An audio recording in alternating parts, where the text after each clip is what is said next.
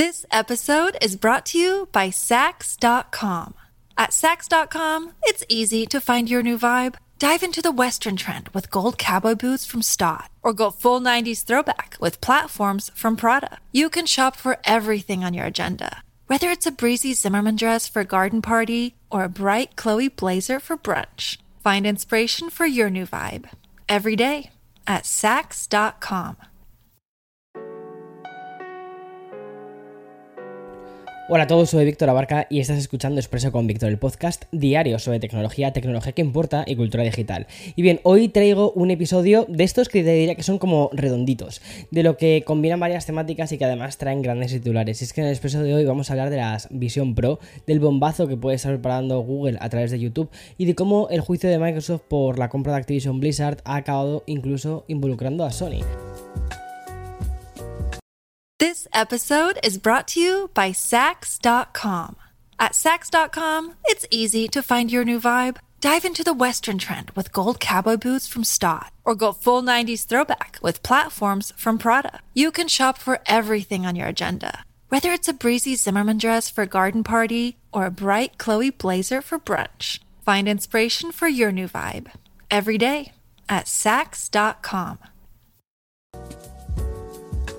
Me encanta esto de que estemos literalmente ya metidos en pleno verano, rozando julio, y que aún nos estén llegando noticias por todas partes. Por favor, que este verano no pare esta sucesión de noticias y de historias interesantes. Y es que este lunes es una gran demostración de que nos va a venir un verano bastante intensito, porque lo último que hemos conocido nos ha llegado vía Bloomberg y tiene que ver con el dispositivo del año, y eso que aún no se han lanzado. Y sí, obviamente estoy hablando de las Apple Vision Pro, que conocimos de hecho el pasado 5 de julio, 5 de junio, perdona, wow, qué pasada, o sea, qué pasada que fue ya casi hace un mes, hace 20 días, cuando las, cuando las probé. O sea, me pareció una locura. Bueno, y mm, además he hablado de ellas en varios vídeos de YouTube, he hecho varios podcasts eh, como invitado, como también en nuestro propio, ¿no? De, Café con Víctor.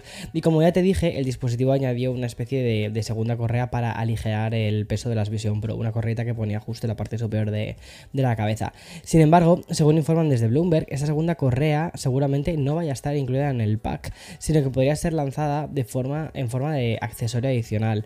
Desde otro medio como Engage van a equipar esta decisión como un movimiento muy parecido al que ya hizo Apple con las Pro Display XDR y su soporte adicional de 999 dólares. Esperemos que esa correa, porque realmente es como una correa del, Watch, o sea, se parecía muchísimo a la correa del Watch Ultra, no llegue a, los, a esa cantidad de dinero. Quizás que lleguen a los 100 dólares lo veo un movimiento bastante posible, pero no sé.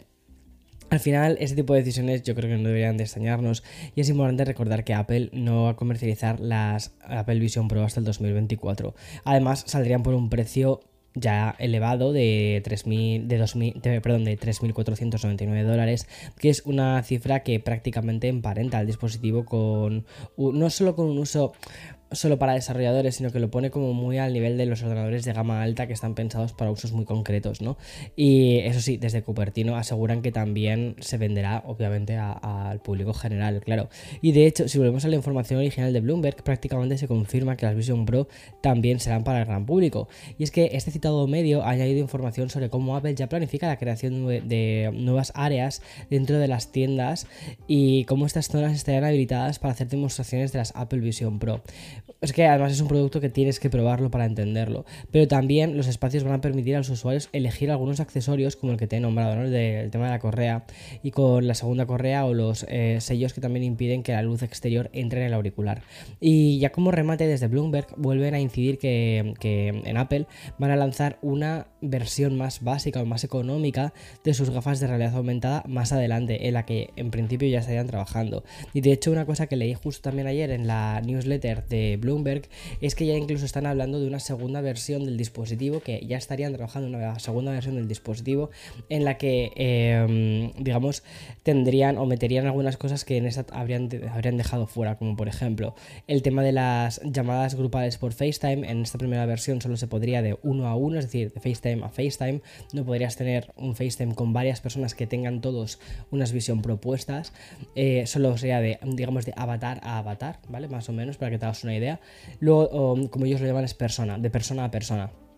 Luego también había una serie de funciones más que también estaban limitadas en esta primera, en esta primera eh, versión. Pero al final tienes que pensar que esto es un poco como sucedió con el Apple Watch eh, original, ¿no? Esa generación cero, que era un dispositivo que estaba un poquitín más limitado, un poquito más limitado, y que justo las siguientes generaciones empezaron como a ir avanzando súper rápido. Y que de hecho el Apple Watch Series 3 para mí es uno de los mejores Apple Watch más redonditos que salieron y que de hecho se mantuvo durante un montón de tiempo en la propia tienda. ¿Pasa algo con estas Apple Vision Pro? Pues quizás pasa algo similar que hasta una segunda o tercera versión no veamos ya un dispositivo muchísimo más pulido, más redondo, pero que obviamente tienen que empezar por algún sitio y me parece que el punto de inicio con el que ya comienzan es muy muy muy bueno. Bueno, y de las Vision Pro, ¿vale? No es del, único bombazo que, del que vamos a hablar hoy, y es que desde Wall Street Journal, uy, como que mal he pronunciado, desde el Wall Street Journal nos llega una información que de confirmarse, ¿vale? Puede provocar un pequeño terremoto en la industria de los videojuegos. Y es que si el viernes te contaba que YouTube iba a facilitar el doblaje de vídeos a los creadores de contenido, lo de hoy es no diría más revolucionario, ¿vale? Porque no, no, lo creo que sea más revolucionario, pero sí que me parece bastante interesante, sobre todo porque estaría haciendo que el negocio de YouTube estuviese ampliándose aún más. Y es que tal y como indica el Wall Street Journal, la plataforma de vídeos propiedad de Google, ¿vale? Eso es importante, estaría desarrollando juegos online para jugar en dispositivos móviles y también la versión de escritorio. Según el medio, este producto se llama eh, Playables, que son como jugables, y va a permitir el acceso a los usuarios de juegos online directamente desde YouTube. Por lo que he podido leer, esta nueva vía de YouTube sería muy parecida a la de, a la de Netflix y lo que permitiría, eh, te permitiría jugar en cualquier ordenador y dispositivo móvil. Y el Wall Street Journal además informa de que los usuarios podrían reproducir los títulos de dos formas, a través del site de YouTube o a través de la aplicación para Android o iOS. Y respecto a los juegos en cuestión, la información de momento solo apunta a un título, que es esta Stack Bounce. De confirmarse esto, ¿vale? Lo que estaría haciendo Google es retomar de alguna manera aquello que dejó como ese cierre definitivo que fue Google Stadia mm, y llevarlo como por otro lado, ¿sabes? Algo mucho más casual. No sé qué opinas tú de esto, pero no olvides que Google tiene al final una audiencia muy necesaria o muy grande con, YouTube. Ya que la popularidad de la plataforma eh, es gigante, entonces puede hacer que efectivamente estos juegos online a través de esta plataforma de vídeos pues pudiese incluso llegar a funcionar mejor que el movimiento que ha hecho Netflix con el tema de los videojuegos. Y ya aprovechando que estamos hablando sobre el futuro de la industria de los videojuegos, te recuerdo que estamos viviendo el juicio del año, y es que desde hace un par de días Microsoft está compareciendo ante la Comisión Federal de Valores de los Estados Unidos. Ya sabes, este proceso en el que el gigante tecnológico se está jugando la compra de Activision Blizzard. Pues bien, gracias a este juicio estamos conociendo interioridades de la compañía y de la cual es la situación también de Microsoft y de su gran competidora, Sony.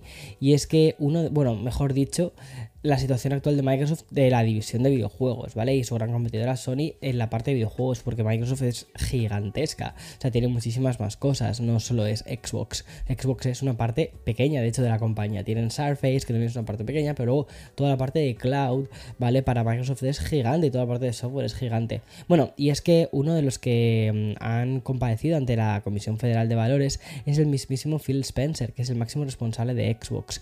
Y es una aparición que nos ha permitido conocer, por ejemplo, los motivos por los que Microsoft compró Zenimax, que es la empresa propietaria de Bethesda, por 7.500 millones de dólares en el 2020, que ya parece que hace tiempo, pero realmente no fue hace tanto. Y aunque oficialmente siempre se dijo que la compra permitía aumentar la, librería exclusiva de Xbox, el proceso judicial lo que ha hecho ha sido o ha validado, ¿vale? Para conocer por boca del propio jefe de Xbox que también compró Bethesda para evitar que Sony se quedase con Starfield en exclusiva. Y es que al parecer, antes de la adquisición del estudio, Sony estaba negociando esa exclusividad. O sea, que aquí se está jugando a un juego bastante interesante por parte de muchísimos players.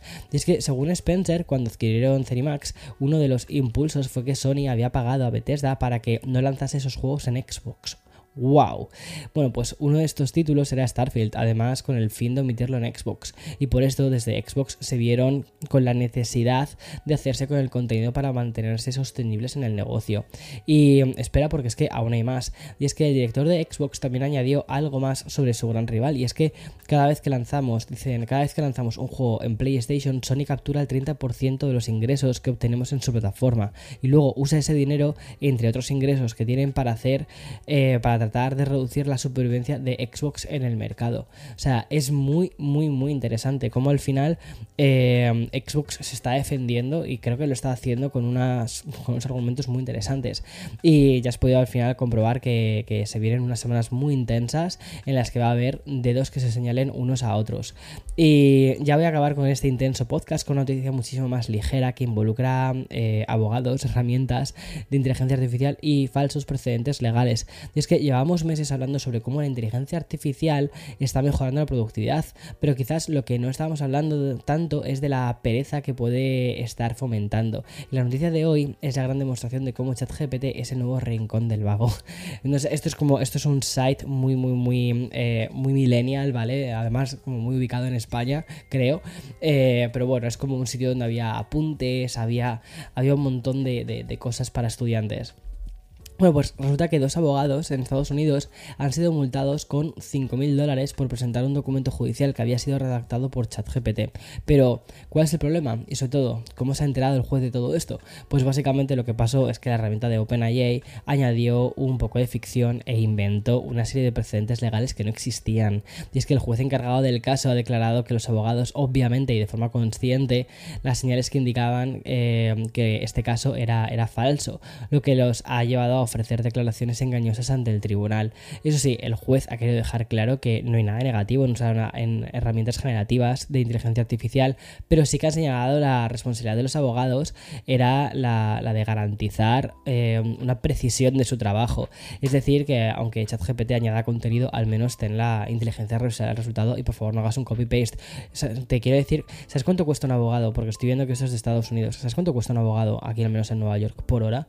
Está en torno a los 500 dólares es la hora, ¿vale? Entonces, eh, me, parece una, me parece una vergüenza, sinceramente. Eso me parece una vergüenza. Y más allá de la sanción de estos 5.000 dólares, que me parece poco para lo que les tienen que haber sancionado, sinceramente, los abogados que cayeron en explicaciones contradictorias por culpa del mal uso de ChatGPT pidieron unas disculpas que han sido aceptadas por el juez y veamos a ver en qué termina todo esto. Pero bueno, parece que este caso siento precedente. bueno, y hasta aquí este episodio de, de, hoy, lunes 26 de junio del 2023. Y como siempre, mañana más y mejor. Chao, chao, chao.